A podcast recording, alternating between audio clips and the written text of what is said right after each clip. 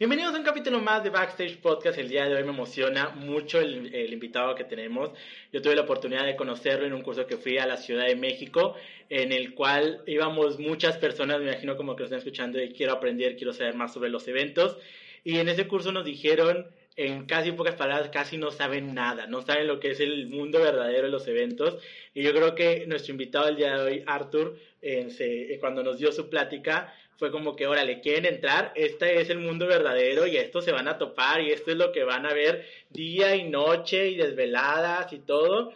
Pero antes de platicar un poco con él, déjenme les cuento un poco sobre nuestro invitado. Cuenta con más de 14 años en el medio del entretenimiento, realizando de manera profesional eventos masivos, conciertos, teatro y deportivos. Formó parte del equipo de producción para conciertos en México como Madonna Tour, Bumburi, Metallica, Peter Gabriel, Café Tacuba, Vive Latino, Jonas Brothers, Mus Mocedades, entre otros. Además fue gerente artístico de Cats y Menopausia Musical, gerente de audiciones y preproducción para Shrek, La Era del Rock, y Marta tiene un marcapasos. En el área deportiva ha trabajado para la NFL México, Estadio Azul, operado por Ocesa. Fungió como encargado de la planeación y ejecución de diferentes eventos para la Secretaría de Cultura, Secretaría de Turismo y el Gobierno de México. Ha sido parte de los medios con programas propios para MBS Radio, Imagen Radio, Ibero Radio y los 40 principales. Actualmente es director de Creative Land para Talent Network y Talent Land, el evento más grande de tecnología en toda Latinoamérica. Aparte, director creativo del primer evento de HBO Latinoamérica. Además, está próximo a grabar una TED para dicha plataforma y escribir un libro. A nuestro invitado únicamente le hace falta vender barbacoa los domingos, o sea, con todo esto que ha hecho. Pero ¿cómo estamos, Arturo? Bienvenido, un gusto tenerte en este podcast. ¿Cómo estás, Charlie? Muchas gracias por, por esta esta breve descripción, breve, he hecho de todo creo, justo me falta nada más vender barbacoa y no lo hago porque me encanta, si no yo creo que ya tendría los triglicéridos arriba todo lo que da, pero este, pero muchas, exactamente, así tal cual, ¿no? Quiero el negocio, pero, pero muchas gracias por la invitación y, y, qué gusto que después de encontrarnos en, en este bootcamp que hace Experience Makers y a mí me invitan a dar ahí una plática, eh, pues bueno, siempre salgan como estos, justo estos contactos, ¿no? Que suelen hacerse en la industria y yo encantado de estar acá en tu podcast. Muchísimas gracias, sí, la verdad es que ah, ya, ya hablaremos más adelante igual, eh, tuve, la oportunidad de contactar eh, aparte del equipo de Experience Maker que va a venir igual a dar una plática aquí, entonces ya dejaremos ese tema un poquito al lado para que nos platiquen más adelante, pero vamos a centrarnos tal cual en esta gran trayectoria, 14 años ya de estar en los medios, de estar eh, pues en tantos, pero en tantos eventos, con un Madonna, con un Jonas Brothers, que digo, para mí, que fue mi, niñez de que un Jonas Brothers era en, mi punto inalcanzable, era como que ir a un concierto de Jonas Brothers era lo mejor. Pero vamos a empezar de que cómo entraste a esta industria, Arthur, ¿Cómo, cómo empezaste en la industria, cómo fue que llegaste, fue por casualidad, desde un principio dijiste, yo voy hacia esto. Eh, pues eh, sí fue mucho por, por, por una casualidad que, que se presenta en, en, en, en, pues en mi familia, y, lo digo en mi familia tal cual porque eh, a mí el que me mete es un amigo de la familia, ¿no? Es el que me invita a ser este asistente, el asistente, el asistente, ¿no? Este, en el Estadio Azul, eh, cabe mencionar que yo le, iba le voy al Cruz Azul, entonces pues cuando a mí me dicen a los 17 años, oye, pues no quieres venir a ayudarme a, a trabajar en una de las 40 mil finales que jugamos, este, pues evidentemente dije que sí, ¿no? Que, que incluso que ni me pagaran, ¿no? Que me dieran un, este, pues unos guantes del Conejo Pérez firmados y yo con eso me daba por bien servido. por bien servido. Exacto. Y pues no, la verdad es que me pagaron, yo estuve ahí trabajando con, con ellos, fue el, eh, el primer evento, literal fui como un amigo, ¿no? Este, de, de, del amigo. Y, y después me dijo que si me había gustado y yo le dije que sí. Y me dijo, pues, ¿por qué no eh, hacemos todo el proceso de contratación? Yo firmé, bueno, más bien mis papás firmaron algo porque pues, era menor de edad, entonces, como muchos, muchos trámites que, que, hay en el tema laboral. Y empiezo a trabajar a los 17 años eh, en un tema de, deportivo, que la verdad es que me encantan los deportes, me encanta verlos. Eh, yo creo que cuando yo, hoy en día, que ya han pasado muchos años dentro de la industria o en la que he estado, que justo he estado en muchas cosas, lo que, lo que siempre quise regresar fue al, tema deportivo. Pero pues me jaló la música, me jaló la música, que bueno, aparte pues, soy fan de escuchar música y me encantan los conciertos y me encantan eh, pues todo lo relacionado con, con, la música, pero pero justo eh, empiezo ahí y, prácticamente es lo único que hago. Después se me cruza la NFL para hacer unas cosas con, con NFL. Literal, creo que tres, cuatro meses trabajé para, para, para un proyecto interno. Y, y, pues bueno, el tema es que entro y pues me, me, gusta el, ambiente porque pues eh, e, es un ambiente muy entretenido, ¿no? Muy, muy, muy divertido. Pero no entro con un tema de querer trabajar en la industria, ¿no? O sea, a mí me, me invitan y, y, pues evidentemente fue como si yo te invitara a trabajar a Six Flags, ¿no? Y pues claro, es padre y, y de chavo pues te gusta y, y, ves cosas y los juegos mecánicos y etcétera, ¿no? Pero hoy en día, eh, ahora que lo recuerdo, es como de, pues no, la verdad es que yo me tardé todavía cuatro años para yo decidir que realmente quería trabajar en eso. O sea, eso fue 2007, 2008, 2009, 2010, 2011, hasta el 2011 fue cuando, cinco años, fue cuando realmente yo dije, mm, creo que sí me quisiera dedicar a esto, pero durante esos cinco años que te estoy hablando pasé por el Estadio Azul, pasé por Madonna, pasé por Muse, pasé por Jonas Brothers, pasé por Radiohead, pasé por todos los que mencionaste y yo no quería trabajar en esto, ¿no? Yo lo estaba disfrutando, o sea, yo era como rockstareaba, ¿sabes? O sea, lo disfrutaba y, y, siempre lo digo, o sea, yo era como el amigo, el, el, del grupito de amigos que trabajaba para conciertos, pues evidentemente nos regalaban boletos y entonces, o te querías ligar a una chavita y pues le regalabas el boleto y, ¿sabes? Eh, realmente lo disfrutaba más allá de, de trabajarlo, pero claro, era un trabajo y me, y me pagaban por eso y me pagaban bien. Entonces, pues, evidentemente, hasta que me hablan para Cats, el musical de, de, Broadway, que justo aquí tengo el cuadro firmado cuando me tocó a mí la temporada, eh, es cuando realmente, realmente decido como dedicarme a eso. Pero sí, y te cuento esto porque sí han sido casualidades. ¿No? No, no es realmente que yo lo hubiera buscado, yo no quería dedicarme a esto. Yo estaba estudiando ingeniería en electrónica y telecomunicaciones, o sea, nada que ver con este medio. Entonces, sí, creo que fue gran parte que se fue acomodando, se fueron acomodando piezas y solito fui aceptando y fui marcando el camino hasta donde hoy he llegado como, como director ya de varios organizaciones, eh, diferentes áreas y pues la verdad es que eh, pues eh, es bien divertido seguir trabajando para la industria, ¿no? Ya no estoy en un tema operativo como lo estaba antes, porque pues ya me cansa, ¿no? Pero, pero la verdad es que me encanta y me sigue apasionando mucho el tema de, de ser parte de esta industria que, que, que da felicidad y que nos entretiene a mucha gente y que justo el que llegue alguien de, de, del público y llegue y diga, puta cabrón, me, me, me, hiciste despejarme dos horas, ¿no? Del pinche día horrible que tuve, pero salí de trabajar, me vine para el concierto, bailé, grité, lloré, y, y hiciste una catarsis en el concierto, en la obra de teatro, en el cine, en lo que sea. Ser parte de eso es, puta, no, no, hay una, no hay una palabra que la pueda describir, ¿no? A mí me encanta decir, güey, fui parte de esa gente que salió feliz. Dos horas, los llevamos a un oasis y creo que es lo que me mantiene hoy en día estar en esta industria.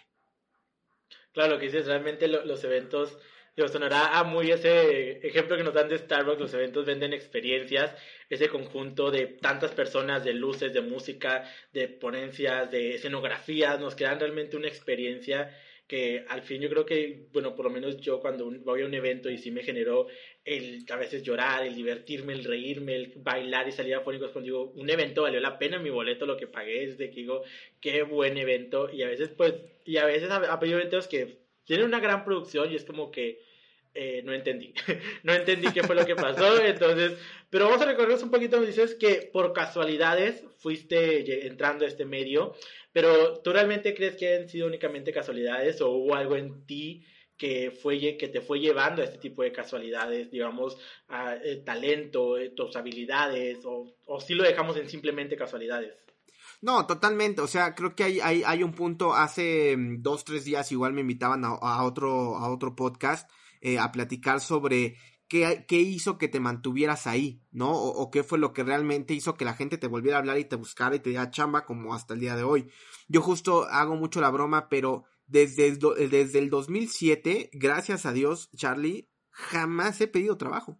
Todo el trabajo me ha llegado. O sea, el trabajo me llega porque, claro, mi trabajo ha hablado, ¿no? Pero, pero sí, sí hay puntos eh, importantes para que esto suceda. Yo tengo una frase que, que, justo me encanta porque Lili Casares, que es una máster en marketing musical eh, y que está muy metida en la industria con muchos artistas, pero e, ella me, me, me ponía, me, me, bautizó literal como un networker, ¿no? Porque justo eh, eso soy en, en, en esta industria, pero, pero más allá de eso, eh, yo tengo una frase que, que, que, digo mucho y que es el, el tema de, en esta industria el 95% son contactos el 4% es suerte y el 1% es tu talento, ¿no? Tuviste la suerte de encontrar y llegar, chingón. Ah, hiciste contactos, chingón. ¿Qué te mantiene ahí? El 1%, tu talento, ¿no? Entonces, eh, sí puedes tener a lo mejor el 95% de los contactos, ¿no? Puedes tener el, el, 4% de suerte, como a mí a, lo mejor me pasó al principio, pero pues, si no tengo talento no sirves ya la chingada, como en cualquier, en cualquier profesión, ¿no? Entonces, eh, creo que, que, eso, eh, el, tener estas, estas habilidades para poder relacionarme, eh, mi carácter a mí siempre ha sido, yo siempre lo digo, mi carácter a mí me ayuda mucho, ¿no? Em, tan es así que a mí me tocaba el área de los artistas. Entonces, yo podía manejar los egos, los, los, los, em, pues las emociones que todos los artistas suelen tener. Y, y una gran parte que, que, que, que yo también le veo mucho es, tenía en ese momento, hoy la tengo, pero en diferente perspectiva, el hambre de querer hacer alguien y querer hacer cosas, ¿no? El, quererme comer a, eh, eh, no al mundo, pero sí quererme comer el tema de quiero aprender, ¿no? Y eso es algo que justo hace unos días me platicaba un director, Arthur, hoy, hoy, ¿qué le hace falta a los nuevos talentos? Le digo, pues hambre, o sea, ahora ya quieren salir y ser alguien, ¿no? Y ser directores y ser gerentes. Y es como de, no, güey, todos empezamos barriendo, todos cambiamos el foco, todos fuimos el bien y viene de tráeme las aguas, tráeme los cafés. Le dije, y es un proceso que tienes que vivir, ¿no? Entonces, creo que, que entender esa parte y el yo haber estado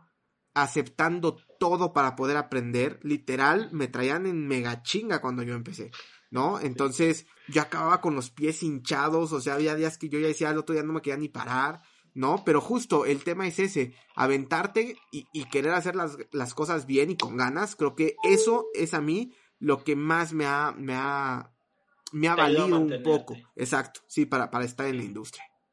Yo creo que, bueno, lo hemos visto en el post realmente, muchos de los que se encuentran en la industria eh, hasta cierto punto dicen que han llegado por casualidad, pero se han mantenido por su talento y sí, también por ese tipo de contactos, pero los tipos de contactos también te los da la industria conforme tu carácter, cómo sepa relacionarte a los lugares que vayas y todo, y saberlos mantener. Entonces yo creo que esta industria es entre muchas relaciones públicas y talento y tenerte que matar un buen tiempo porque como dices, ahorita sí ya hay preparaciones de que ya existe la carrera para salir de Production Manager, ya existe la carrera para esto, pero no vas a llegar exactamente a ser el Production Manager, o no vas a llegar a ser el director, o no vas a llegar a ser el productor de un día para otro. O sea, tienes que empezar desde cargando cables, desde viendo qué es un telón, desde monta, desmonta, que esto, que aquello, entonces creo que es algo que, eh, hemos comentado mucho en este podcast, el que se empiece desde abajo y que debes de tener talento y que siempre debes de estar dispuesto a aprenderle a todos, porque nunca sabes desde que, ay, ¿qué le puedo aprender a alguien de audio? O sea, yo, no quiero, yo, no, yo no quiero estar en la parte de audio, pero tarde o temprano te, va, te pueden preguntar o te puede ayudar a salir de un apuro. Entonces es la importancia que debemos de estar pendiente de todas las áreas posibles, porque eso te ayuda más adelante a tu trabajo y a seguir subiendo. No, y justo, eh, eh, que bueno que lo comentas, a mí me pasaba, mucho cuando era asistente. Me mandaban con luces, me mandaban con audio, me mandaban con pelucas, me mandaban, y justo em, empecé a conocer las otras áreas. Entonces, cuando ya fui gerente, pues ya sabía qué pedirle a cada área, ¿no? Pero es, es esencial, claro, no eres el que opera la consola, porque pues para eso hay alguien que estudia un tema de, de operativa de espectáculos musicales, ¿no? Pero pero sí estar consciente, ¿no? Y saber qué es lo que te está pidiendo el artista, ¿no? O sea, a veces eh, eh, pasaba que, que, que, luego no llegaban los directores eh, puntuales por el tránsito de la Ciudad de México o cualquier cosa, o, sea, o venían en otro vuelo y se atrasaba el vuelo, y era como, o sea, una vez a mí me tocó que me dijeron, Arthur, no llega el director musical, dirige a la orquesta. Ah, no mamen, o sea, yo no sé ni leer partituras, ¿no? Entonces, o sea, y lo hago mucho de broma, le decía, bueno, pues pasen el palito ese, pues para yo hacerle así por lo menos, y, y, y, pero yo les decía, bueno, pero ¿qué es esto? O sea, ¿por, qué tienen una batuta, no? O sea, que, cuál es, e, empiezas a aprender, ¿no? Con los músicos. Bueno, es que si te fijas, los directores hacen esta parte y son las cuatro partes de, de, la música, ¿no? Un, dos, tres, cuatro, un, dos. Entonces empiezas a entender cómo funcionan y entonces cuando pasa algo, ¿no? O, o, o, o cómo acomodar las partituras. Una vez me tocó en una gira de un sinfónico de, de, de, un tributo a Elvis, con uno de los mejores invitados de Elvis de Latinoamérica, este, era una orquesta de 85 músicos, ¿no? Y entonces hay un bibliotecario que es el cuate que arma todas las partituras y pone en orden todo lo de la orquesta. Llegó un super aeronazo y se volaron algunas, ¿no? Y él estaba en la hora de comida, ya teníamos ensayo. Y entonces, si tú no sabes acomodar partituras, pues no hubieras podido resolver en ese momento. Entonces, justo yo iba mucho con los bibliotecarios y les decía, explícame cómo acomodan las partituras, ¿no? O sea, porque no es lo mismo para un violín que para una flauta. Entonces, esas cosas, creo que la curiosidad es la que te hace eh, ir avanzando poco a poco en la industria. Porque si eres curioso para saber cómo le hace esto, por qué Arturo le habla así, cómo a mí me tocaba, eh, Charlie, algo muy feo, que era correr a la gente, ¿no? Yo corría a gente a los 19 años y era como, no mames, o sea, que lo corra alguien con más expertise, yo tengo 19 años, pero a mí me lo ponían por la forma en que yo corría, ¿no? Entonces justo había una persona que una vez corrí, después de cinco años me lo encontré en otro evento y me dice, Arthur, si un día yo estoy enfermo de algo cabrón que me vaya a morir, me encantaría que tú me lo dijeras como me corriste, güey, porque ni, ni, sentí feo, pero, pero justo eh, eh, el tema es, creo que el estar involucrado en muchas áreas en este tema de curiosidad, te va a abrir el panorama, ¿no? Y eso es algo que, por ejemplo, hoy en día en el tema creativo, siempre les digo, ¿cómo quieres crear si no ves, si no te sales de la caja? ¿No? Y hay algo que yo estoy muy en contra, Charlie, y que, y que, y que siempre les digo a toda la gente que trabaja en la industria es, vean cualquier cosa, vean cualquier concierto. O sea, justo acá atrás tengo un, un, un, un, un cuadro que, digo, no están todos, pero eh, están muchos, muchos, muchos boletos a los que voy o a los que me ha tocado trabajar y, algo me decían en, en, en, hace unos, hace unos, no sé, dos, tres meses que hacíamos una conferencia y es, ¿qué te ha faltado ver? Le dije, un chingo de cosas. Pero he visto banda, he visto rock, he visto metal, he visto eh, blues, he visto jazz, he visto pop, he visto, o sea, He visto Camila, Lady Gaga, Bruno Mars, eh, Paquita la del barrio. He visto, o sea, pero justo necesito ver para entender cómo es la industria, para ver los diferentes públicos, para ver cómo se comporta eh, el, el entretenimiento en las diferentes facetas que tenemos. Entonces, si no eres capaz de entender y de ver alrededor todo lo que hay, ¿no? O sea, e, ese es un punto importante, ¿no? Ahora le hacen mucho feo al reggaetón, pues sí, a lo mejor no congenias con esa música, pero güey, velo, o sea, velo, a ver cómo funciona. Créate un criterio, un criterio, ¿no? Porque también eso es bien importante. Ahora, a mí me, siempre me, me mandan mensaje para a ver qué opino del, del medio tiempo del Super Bowl, ¿no? Entonces, este, porque claro, yo analizo desde un tema producción, no sé, está bien padre, sí, todo, pero justo yo les decía en el último que hubo, ahora les decía, güey, ¿qué pedo con los güeyes que estaban del otro lado del estadio? O sea, todo, todo el tiempo el show fue para un lado.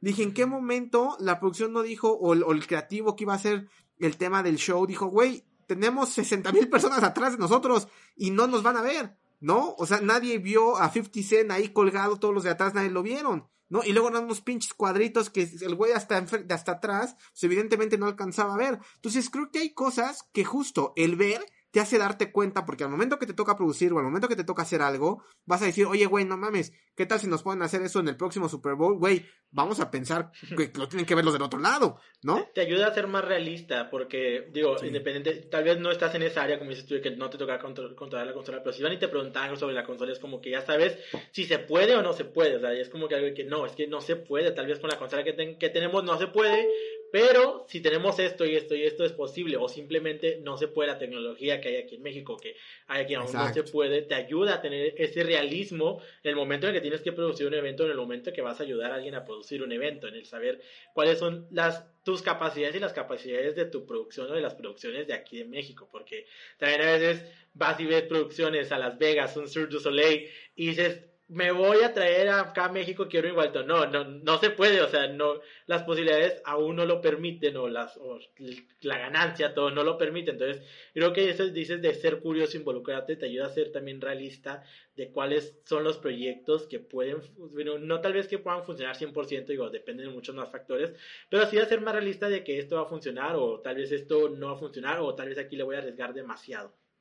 Y tener herramientas, ¿no? Creo que de eso se trata, de que tengas y armes tu caja de herramientas. Siempre lo digo, o sea, es como de, güey, ármala. O sea, todos los de producción siempre traemos una pinche bolsita o algo, donde traemos que el curita, que el, que el, que el gaffer, que, o sea, pues así igual, arma tu caja de herramientas para resolver problemas, ¿no? Porque justo esta carrera no sabes ni qué va a pasar. Yo lo, lo platico mucho, cuando se estrenó Cats, eh, literal estreno mundial en alfombra roja y todo, eh, e, ese mismo día que era el estreno, cinco horas antes, decidieron darle una laca al, al, escenario para que pues, brillara más el escenario.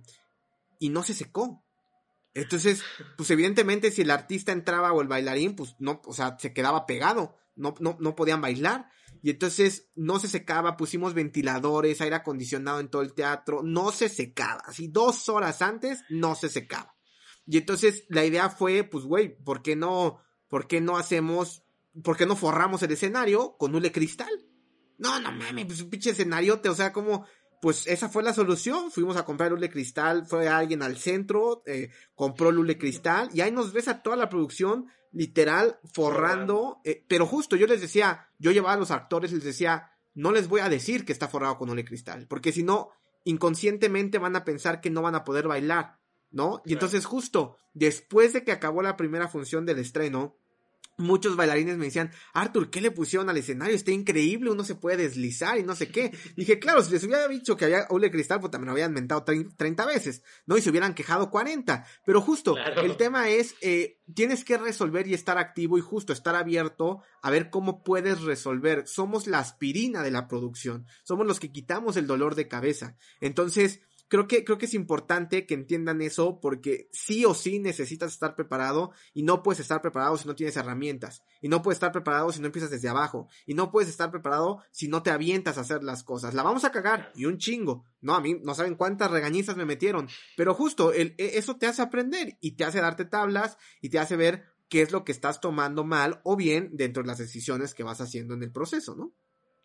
Claro, sí, tienes razón. Hemos visto aquí de que siempre tienes que estar dispuesto a aprender e investigar y saber. Y yo quiero saber de que yo, ya nos platicaste sobre los proyectos, pero quiero que me platiques cuál ha sido este proyecto. Ya nos comentaste que te han regañado, te la, llegaste a cagar, esto, aquello, pero ¿cuál fue el proyecto del cual dices tú es donde más he aprendido, es el que me marcó o es el que más me ha enseñado? Tal vez fue un evento el cual se fracasó completamente, pero el cual le aprendí demasiado y hoy al día me ayuda a tener unas mejores producciones o hasta ser una mejor persona tal vez en producción.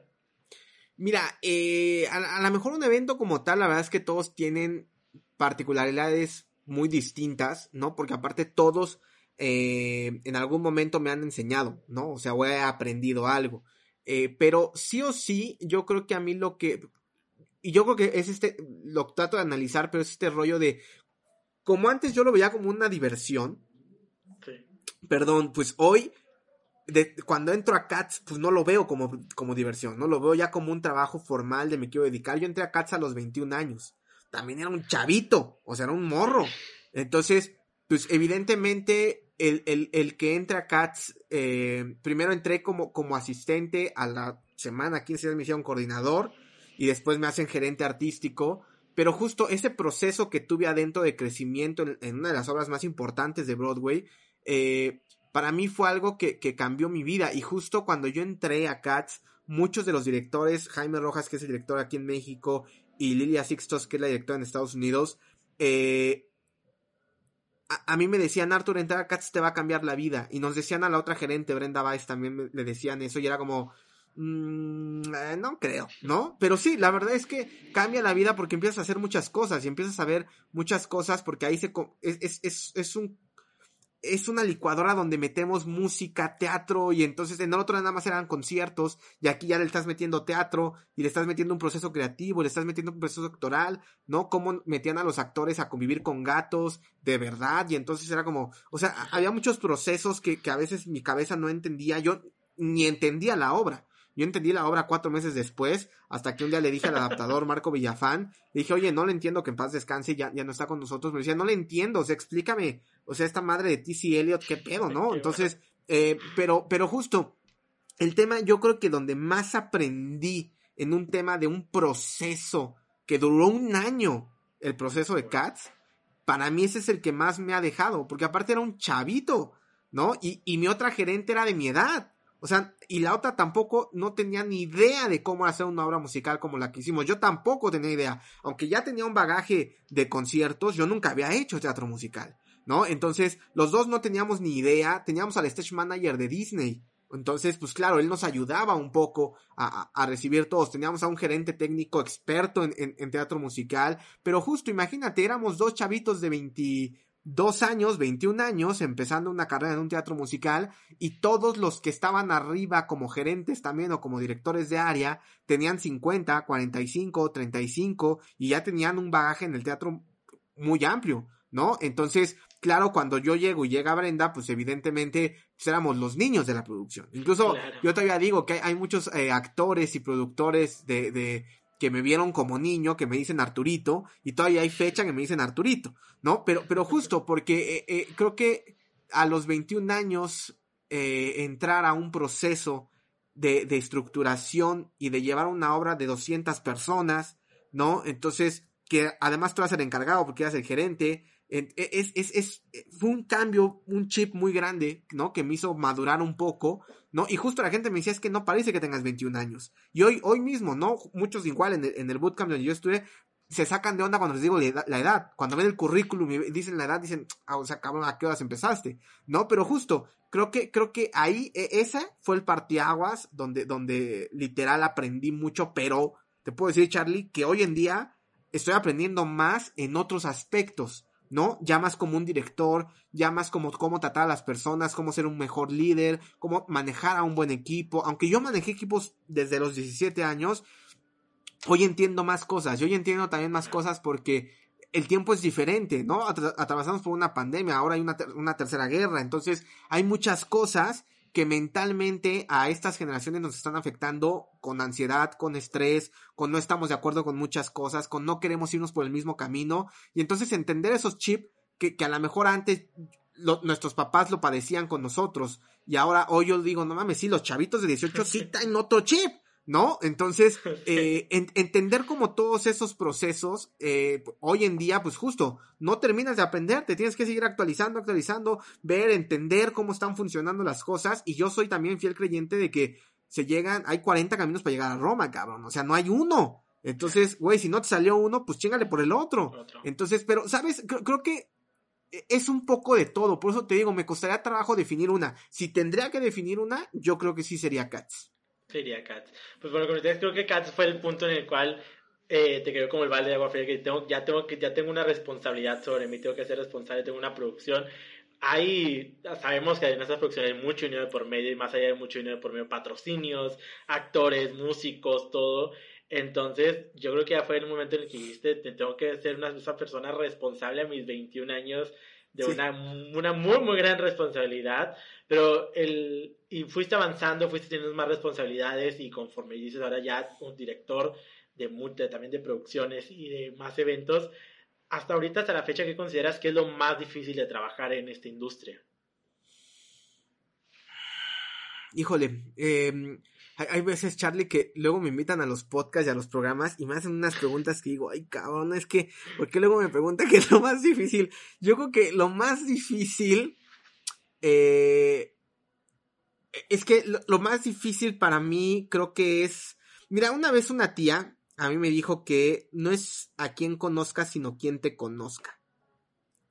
Y, y se me quedó grabado, ¿sabes? Se me quedó grabado porque dije, claro, quien te conozca te va a marcar para darte chamba, ¿no? Entonces, eh, justo creo que, creo que lo más difícil es eso, estar siempre en el aparador. A, a, la gente de producción le pasa, o a la gente que trabaja en el medio le pasa como los artistas. Si a un artista no lo ves un año, ni en película, ni en televisión, ni en series, ni en teatro, parece que ya no existe. Parece que ya se retiró. Entonces, si a ti no te ven activo, parece que no existes, parece que ya te retiraste. Entonces, el todo el tiempo estar activo, todo el tiempo, todo el tiempo, creo que eso es lo más difícil de la industria. Y el literal desvivirte por la industria, creo que eh, e, eso es algo muy malo, porque yo 10 años me eché sin un día de vacaciones. Entonces, pues evidentemente el cuerpo cobró factura y me dijo, oye, no mames, o sea, o le bajas o te bajan, ¿no? Entonces, hubo un momento que a mí la salud me hizo alejarme de la industria cuatro meses. Entonces, eh, creo, que, creo que aquí hay temas que, que para mí hoy en día son, son importantes en un tema de qué es lo más difícil, pues mantenerte, ¿no? O sea, sí o sí es, es mantenerte. Pero ¿qué es hoy para mí lo más difícil de estar en la industria? De verdad entender que tienes que mejorar tus hábitos para poder ser mejor creativo, mejor en producción, mejor en algo, para que des mejores resultados.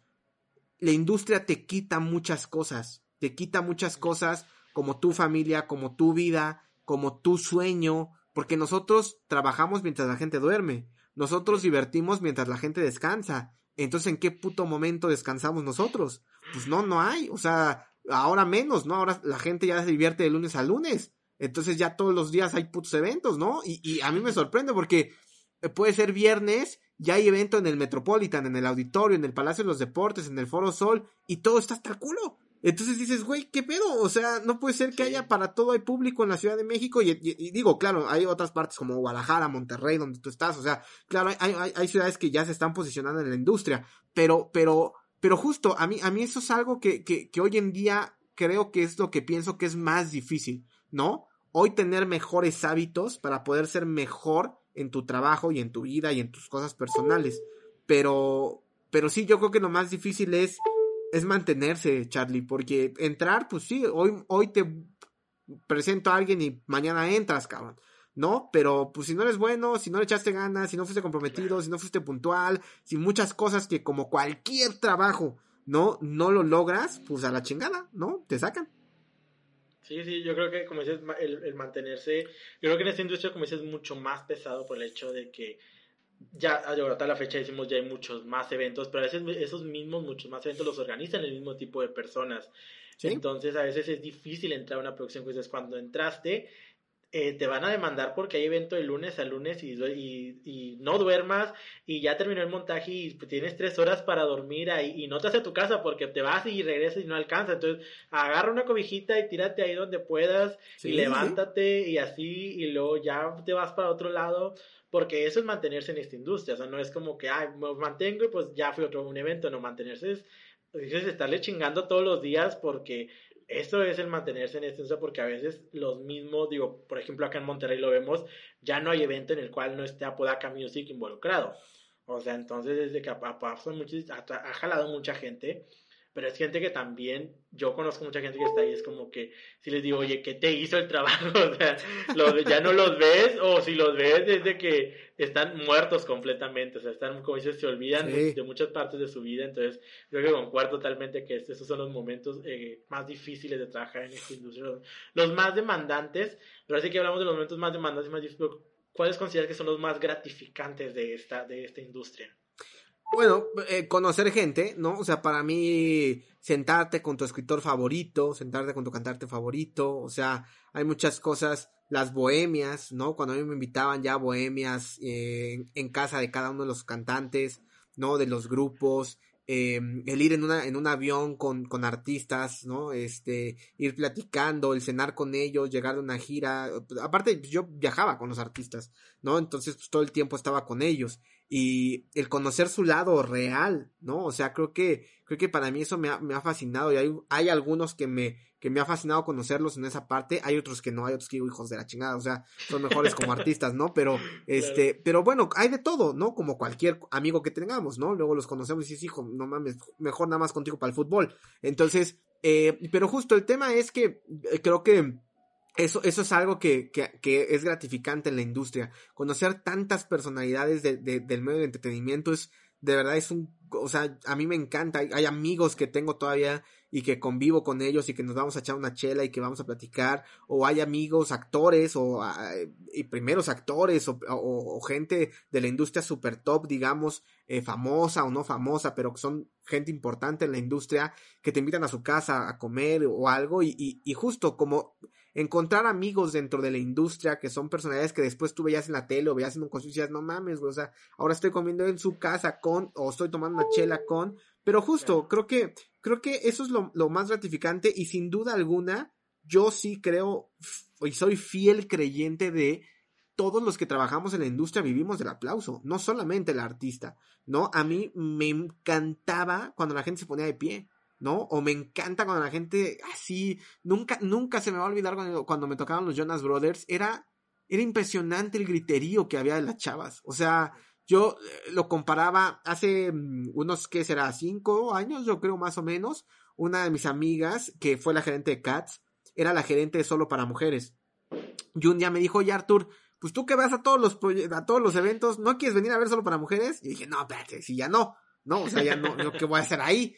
¿No? Y entonces me dijo, no, pero pues para que lo veas, ¿no? O sea, ahorita yo que estoy, pues para que lo veas. Hay una política para entrar a ver solo mujeres como hombres y es ponerte una peluca si eres hombre, ¿no? Entonces yo le dije, no, voy a poner una peluca, no mames, o sea, ni cuando estoy borracho, ¿no? O sea, entonces, este, eh, ella, bueno, porque estaba en la producción, me va a sentar por, por la parte de atrás, eh, eh, entro, veo el show y es impresionante las mujeres, ¿no? O sea, como, como, cómo disfrutaban el show de Solo para las Mujeres y justo le decía eso.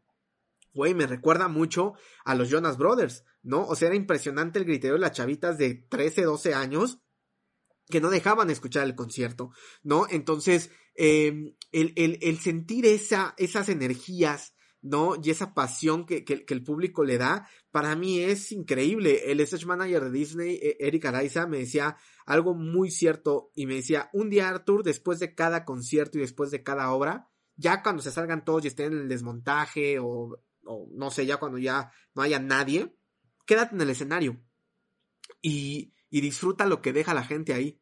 Y te lo juro, Charlie, que cada vez que lo cuento, me dan ganas de volver a llorar, ¿sabes? Porque es increíble cómo sales y sientes toda la energía en el, en el auditorio, en el teatro, en, en, los lugares, porque la gente deja ahí deja ahí parte de la energía. Por eso los, los eventos híbridos han sido tan complicados en la pandemia, porque el show lo hace el público, no lo hace el artista, ¿no? Entonces, eh, e, esa, esa, esa cosa que la gente vibramos y esa energía para mí es hoy en día lo más gratificante y lo que te digo, o sea, el decir, güey, yo fui parte de que este güey se fuera feliz y contento y, y, demás, creo que eso es lo que me da mucho más, pero también hoy que estoy en otros lados haciendo otro tipo de eventos, el, el, el poder ayudar a la gente para que cumplan sus cosas y poder hacer este acercamiento con las personalidades de, oye, soy Carlos, tengo tal cosa y quiero entrar a trabajar tal y Arturo conoce a tal persona y unirlos, creo que eso a mí me, me, me ha llamado mucho la atención y, y, hay una cosa que tengo y que siempre lo digo que que, güey, o sea, ayudémonos, compartamos, ¿no? Si nos va bien, a, si te va bien a ti, Charlie, me va bien a mí, nos va bien a la industria, cabrón. Entonces, eh, creo que entender esa parte de, de pasemos la receta, ¿no? O sea, hay, hay una frase que también digo en mis conferencias que es, eh, eh no seguiríamos comiendo chiles en nogada si alguien no hubiera pasado la receta, cabrón, pasa la receta, ¿no? Entonces, creo que, creo que eso hoy en día son esas tres cosas que para mí serían de mucho valor y es lo que, lo que me mantiene eh, muy emocionado dentro de, mi ecosistema para seguir aportando cosas en la industria. Claro, y, y, como dices de que no hubiera chiles nogadas si no hubieran pasado la receta, eh, bueno, yo lo he visto así, a mí me tocó entrar este, en esto igual, igual pidiendo permiso de que, oye, yo te ayudo, no me pagues, no me importa, yo me llevo mi lonchecito, y, y era de que vea, me tocó, un, bueno, en ese tiempo me tocó una industria en la cual la gente que se dedicaba a esto creo yo, era muy eh, envidiosa o muy celosa de, su trabajo. Era como que le preguntabas y tal vez te contaba medias o tal vez no te contaba. Y creo que ahora, como he estado, eh, conforme he estado ya también involucrado en la industria, me topo con nuevas personas, nuevas generaciones más jóvenes y dice que no, si yo te ayudo y yo sé de esto. Y es como, y a veces uno con lo poco que sabe es como que, oye, no, pues si yo conozco a tal persona que te puede ayudar en esto. Entonces, creo que ahora sí existe más esa conexión, tal vez por conforme ha avanzado la sociedad o nuestro, también nuestros medios no nos permiten de comunicarnos a veces con gente que ni siquiera está en nuestro estado, en nuestro país. Entonces creo que sí es un avance en la industria y que créeme que me gusta mucho que tú lo digas de que estando pues con una gran carrera también te permitas este de que no te yo, yo te puedo recomendar con tal persona o te doy un consejo o estar atento de cuáles son cuáles son sus dudas y cuáles son sus necesidades eso la verdad está genial que pues ya se vaya inculcando porque digo es algo que yo me llevé en el bootcamp de que porque en el bootcamp nos, eh, Arturo nos hace una simulación de crear un evento. Fue de que órale quieren crear un evento asignó papeles, creó equipos. Nos yo creo que como 30 minutos no llevamos nada, no, llevamos, no sabemos ni cuánto costaba el evento y nosotros ya andábamos volando a no sé quién y cruzando por no sé dónde, cerrando la ciudad. Y un desastre que traíamos a pesar de que había personas que ya tenían experiencia en la industria, a pesar de que ya había gente que sabía cuánto costaba algo, jamás nos acercamos a, jamás nos acercamos a preguntarle a esas personas, porque ya, llevamos dos días de conocer a esas personas, y jamás también esas personas se acerca, o yo por ejemplo también cometí el error de que tengo experiencia en redes sociales, no me tocó esa parte de redes sociales, tocó otra chava, pero jamás me acerqué a ella y ella, ella no tenía experiencia en redes sociales, entonces fue como que ese creo que ta, tenemos un poco arraigado ese, egoísmo, es como que no, primero es mi chamba y a ver cómo le hace el otro, no me importa, pero no entendemos que a, nosotros cuando son eventos, si algo no sale, va, a llegar a ser culpa de todos, porque es una cadenita que si tú no saliste te friegas al otro y se friega al otro y al otro y al otro y al final pues no sale y te, te, puedo apostar que como ahí que nos hizo Arthur, se van a tener que juntar todos y van a decir, a ver, ¿quién la cagó? Ah, sí, pues, claro. Tal, tal, tal y tal, y a solucionarlo. Y fue como que lo que Arthur nos dijo de que olvídense de los egos, porque es algo que destruye un evento, es algo que destruye una organización y es algo que destruye un equipo. Entonces es algo que, Arthur, créeme que me llevé mucho ese bootcamp de que, que aprendí sobre eso y te agradezco mucho esa enseñanza, la verdad. No, pero qué bueno, qué bueno, Charlie, que, que, que queda algo. Digo, la verdad es que a mí justo por eso me encanta cuando me invitan a las universidades a dar charlas, a conferencias. Digo, di, di clases en la EBC, en, en esa carrera de, de administración de empresas de entretenimiento. Y, o sea, justo, justo me gusta eso, como compartirles lo real que hay en la industria, ¿no? Y, y justo digo, o sea, y hoy ponía algo en, en Instagram, ¿no? De todos piden un cambio, pero nadie quiere cambiar. O sea, está cabrón. ¿No? Entonces, güey, ¿quieren un cambio? Cambiemos todos. O sea, cambiemos para que literal esa, esa ola y esa masa pueda verse reflejado en un cambio, ¿no? Y hoy lo podemos ver con un cambio de, de, de, de por ejemplo, el, tema del calentamiento global. Güey, queremos cambiarlo, cambiemos todos. O sea, no, no, no va a cambiar de la noche a la mañana. Entonces, aquí el punto es, ¿quieres cambiar y quieres ser mejor persona y quieres mejorar la industria? Cambia tú, cabrón. O sea, métete y ve cómo chingados juegas con el ego, ¿no? O sea, no sabes yo cómo, digo, tú me viste en el bootcamp y siempre lo digo, leo mucho, ¿no? Y me encanta la lectura y entonces siempre trato como de,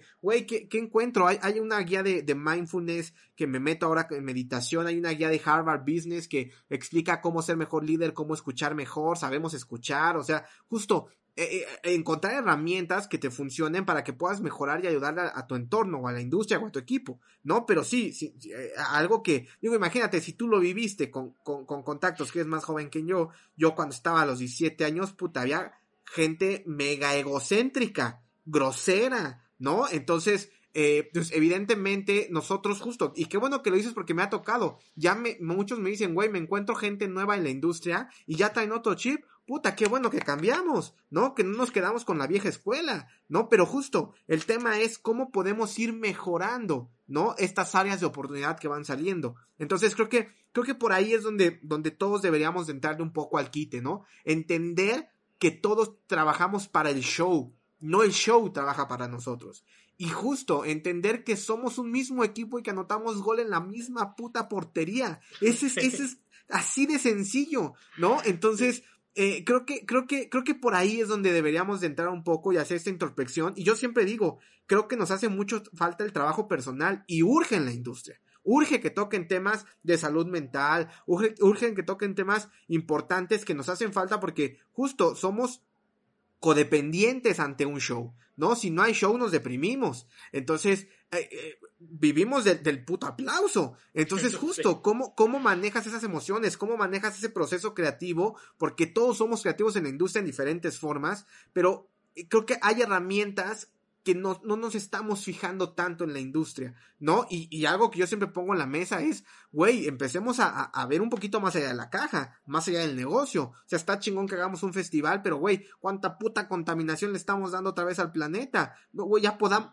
pensemos un poquito más allá, ¿no? Yo no digo que no hagamos un festival, güey, ya podemos hacer festivales sustentables. Entonces, ¿por qué no vamos pensando y formando otro criterio para cambiar lo que no nos gustaba de la industria y lo logramos cambiar, pues ahora, güey, dejemos algo, pues, se chinga el mundo, se chingan todos los eventos, nos chingamos todos, entonces, ¿para qué trabajamos tanto si ni nos va a tocar ver nada? Entonces, creo que justo ese proceso de, de entender y aprender que necesitamos todos ir al mismo lugar para anotar ese gol, cambia totalmente la perspectiva de un proceso de producción.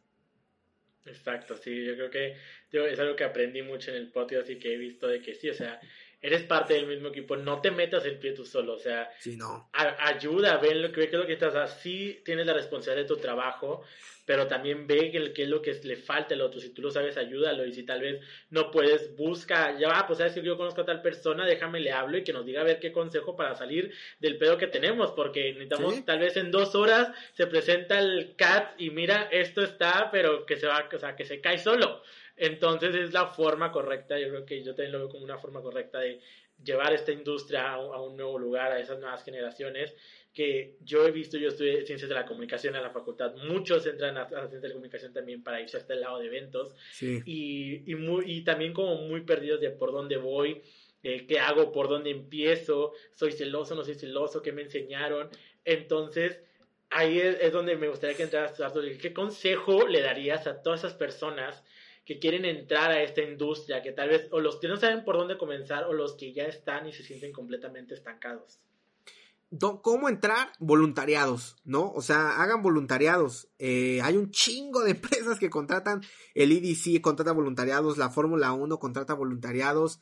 Eh, donde yo estoy, contratan voluntariados. O sea, busquen voluntariados. Ay, cabrón, no sabemos dónde. O sea, esa no es la única empresa que hace eventos a nivel nacional, ¿no? O sea, hay mil productoras y ahora cada vez hay más productoras que contratan voluntariados, contratan asistentes, ¿no? A veces pues te tocará así. Yo, yo no soy mucho de la idea de que trabajes gratis, ¿no? Porque eh, pues evidentemente tu tiempo, tu esfuerzo y todo lo que tienes tiene un valor. ¿No? Entonces, pero bueno, si al principio y vas empezando y no te van a pagar y nada más te van a dar lunch y nada más te van a dar tu pasaje o nada más, pues ni pedo, güey, así empezamos muchos, ¿no? Este, digo, a mí siempre me pagaron, mi primer pago nunca se me va a olvidar, fueron 500 pesitos, ¿no? Pero justo, o sea, y me daban mi comida, ¿no? Entonces, eso sí, salías hasta Juan de la chingada desde tarde y el maldito taxi, porque no había Uber, ya te chingabas los 500 pesos, ¿no? Pero, pero justo eh, eh, el tema es que eh, yo creo que es eso. Si quieres empezar, eh, empieza con voluntariados. Escríbele a la gente. Sigue.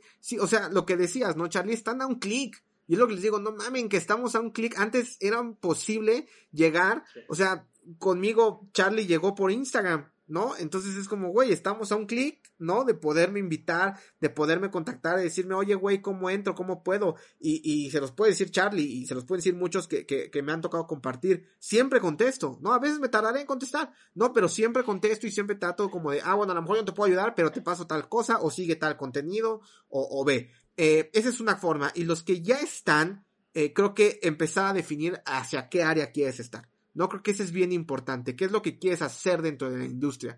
Está padre que sepas hacer muchas cosas, porque así se aprende, pero justo empezar a definirte, porque si no vas a ser el todólogo, ¿no? Y entonces va a ser como de, pues no, güey, necesitamos que, que te definas, ¿qué eres bueno para qué? ¿No? Y justo, para mí, yo me fui al área artística. ¿no? Hoy en día ya no estoy en el área artística, ya estoy en el área creativa como director creativo, pero, pero justo el tema es cómo, cómo, cómo, cómo ya estando adentro quieres definir hacia dónde te vas, ya hasta qué tipo de entretenimiento quieres hacer, ¿no? Te quieres ir a cine, te quieres ir a teatro, te quieres ir a conciertos, te quieres ir al tema deportivo, ¿no? ¿Qué quieres hacer? ¿Te quieres ir a televisión? ¿Te quieres ir a radio? ¿Te quieres ir a, a, a, a libros, ¿no? A la parte editorial, hay entretenimiento un chingo, no solamente son los conciertos, porque a veces eso es como, ¡Ah! los conciertos, no, mames, hay un chingo, y hay un chingo atrás que, o sea, toda la industria, no los que hacen música, o sea, hay un, ahora ya el marketing digital, ¿no? Entonces, justo, bueno, no, ahora ya tiene un chingo de años, pero a lo que me refiero es, hay, muchas áreas dentro de la industria que, que, pueden funcionar. O sea, si eres abogado y quieres estar en la industria, casi no hay abogados de esta industria.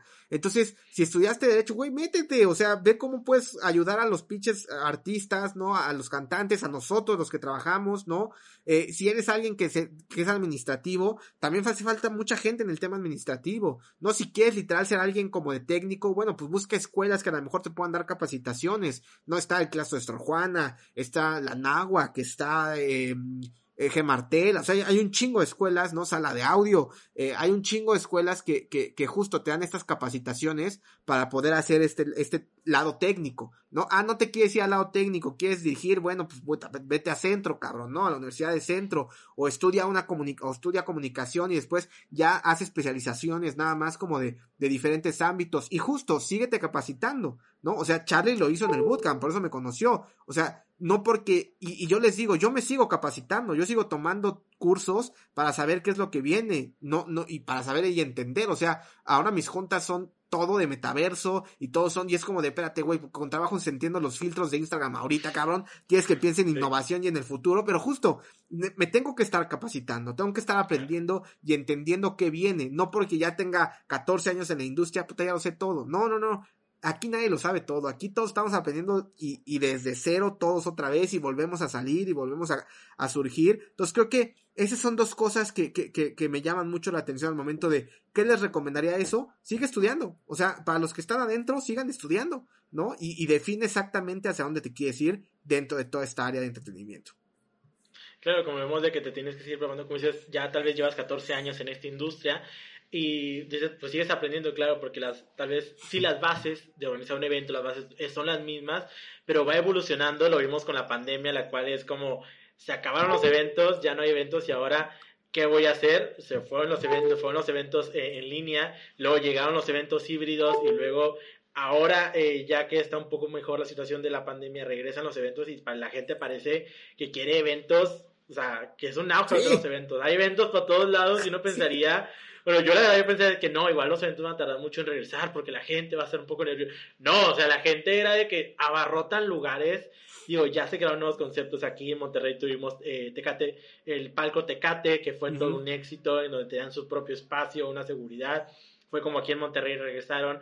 Ahí en Ciudad de México tuvieron eh, el concierto con tu auto, ¿no? ¿Cómo se llama? Sí, los autoconciertos y estos como corralitos que también nos hacían. Sí, sí, sí. Exactamente, entonces fueron formas en las que fueron rezando, se adaptaron, no, eh, eran nuevos conceptos, como decía Taposo que han llegado con Arthur, de que, oye Arthur, quiero un concierto, pero pues la gente no se puede juntar, tiene que estar tanto de separación y esto es como que, pues, de organizar un evento, pero no sé cómo hacer ese concepto, entonces pues investigar, a prepararnos, hasta, hasta ponerte a investigar de, salubridad y de qué es lo que me piden y todo, eso es a lo que se refiere Artur, de seguirse preparando, de seguirse innovando, porque sabemos que la, la, innovación y todo en nuestra, en nuestra generación va muy muy rápido, salen cosas salen cosas nuevas muy muy rápido y otras se vuelven obsoletas también muy rápido. Entonces no y, aparte eh, eh, Charlie eh, ahorita ya es otro tema. O sea ya hay conciertos en el metaverso Oye, entonces ya salió otra rama para poder trabajar. Oye, ¿te quieres especializar en conciertos de metaverso? O sea, justo apenas a mí ya me invitaron a uno. Eh, no, no me he comprado los Oculus ni nada de eso porque los necesito, pero dije, güey, ya, a ver cómo es ahora el mundo de allá. ¿no? Pero justo ya hay otra línea de negocio. Entonces creo que eso es lo, lo, padre de la industria, que cada vez salen más nuevas líneas, ¿no? Entonces ahí es donde te tienes que especializar. Güey, ahora me voy a ir al metaverso, a ver cómo chingados funciona el metaverso, qué cosas nuevas le podemos meter a la tecnología. O sea, creo que es eso, ¿no? Ir, ir viendo cómo va cambiando y irte preparando para ver lo que viene.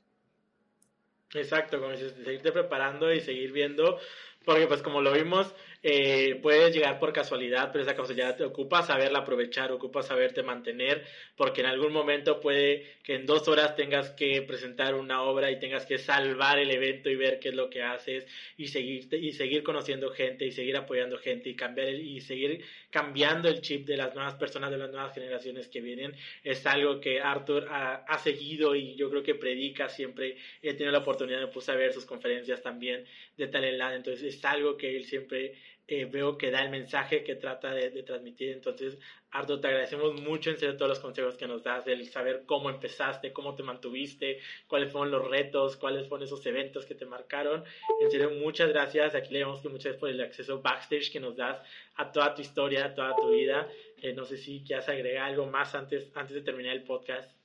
No, digo, eh, agradecerte Charlie por, porque siempre lo que les digo es que chingón que hagan espacios donde eh, tengamos acercamientos con la industria, eh, para la gente que, que, trabajamos en ella y para los que están empezando, los que quieren empezar a trabajar, no tener este acercamiento con la industria siempre es importante, ¿no? Para ver cómo están los chingadazos. ¿no? Entonces, este, y, y, y, pues nada, la verdad es que yo, yo me iría eh, mucho con el tema de tengan un poco paciencia, hago mucho el tema de, de, de, de verdad hacer una analogía de esto, esto de trabajar en esta industria es como, como, como ser un surf, ¿no? Como ser surfista, porque eh, va a haber días que vas a querer subirte a una ola y pues te va a tirar y la vas a volver a intentar, cabrón, y te va a volver a tirar y te va a meter unas pinches revolcadas, güey, que pues ni pedo, pero después de la revolcada uno se para, se sacude, cabrón, la arena y demás y se vuelve a meter. Y entonces de eso se trata la industria Algún día te va a tocar agarrar la ola más chingona y la vas a surfear de no mames. Pero todo ese proceso te llevó chingarte siete olas, cuatro revolcadas. Y eso es lo que hay que entender. Que así es esta industria y así es la vida. Te van a tocar revolcadas, cabrón. Te van a tocar estar esperando a lo mejor sentadito en la pinche tabla viendo cómo pasan las olas. Ni pedo. Va a llegar el momento donde te toque y decir, güey, esa ola la quiero surfear y te vas a tener que meter y hacerlo con el miedo, con la angustia, porque claro, todo eso lo traemos todo el tiempo. Así que disfruta el surfear y disfruta la brisa del surfear y nada más cuando te toque la revolcada, levántate y vuélvete a meter. El mar siempre en algún momento te va a tocar tranquilo y te va a tocar hacer la ola que quieras surfear. Entonces, yo me iría con eso, mi querido Charlie. Y pues nada, eh, si me quieren seguir en arroba oye Arthur en cualquier plataforma, Arthur con H, este, me pueden seguir, estoy en todas las plataformas por si quieren hacer comunidad, por si quieren estar, por si quieren enterarse. Luego yo subo mucho empleos, ¿no? Este, eh, luego me mandan mucho a la gente de la industria empleos y subo mucho ahí en, mi Instagram, en mi Twitter, ¿no? O en mi Facebook. Y también pues comparto mucho todo lo que hacemos en la industria y toda la gente, todos los amigos, luego hacemos ahí eventos y demás. Y entonces creo que es un buen canal si a ustedes les gusta la industria, que se puedan enterar de muchas cosas. Así que ahí me pueden seguir, arroba oye Arthur.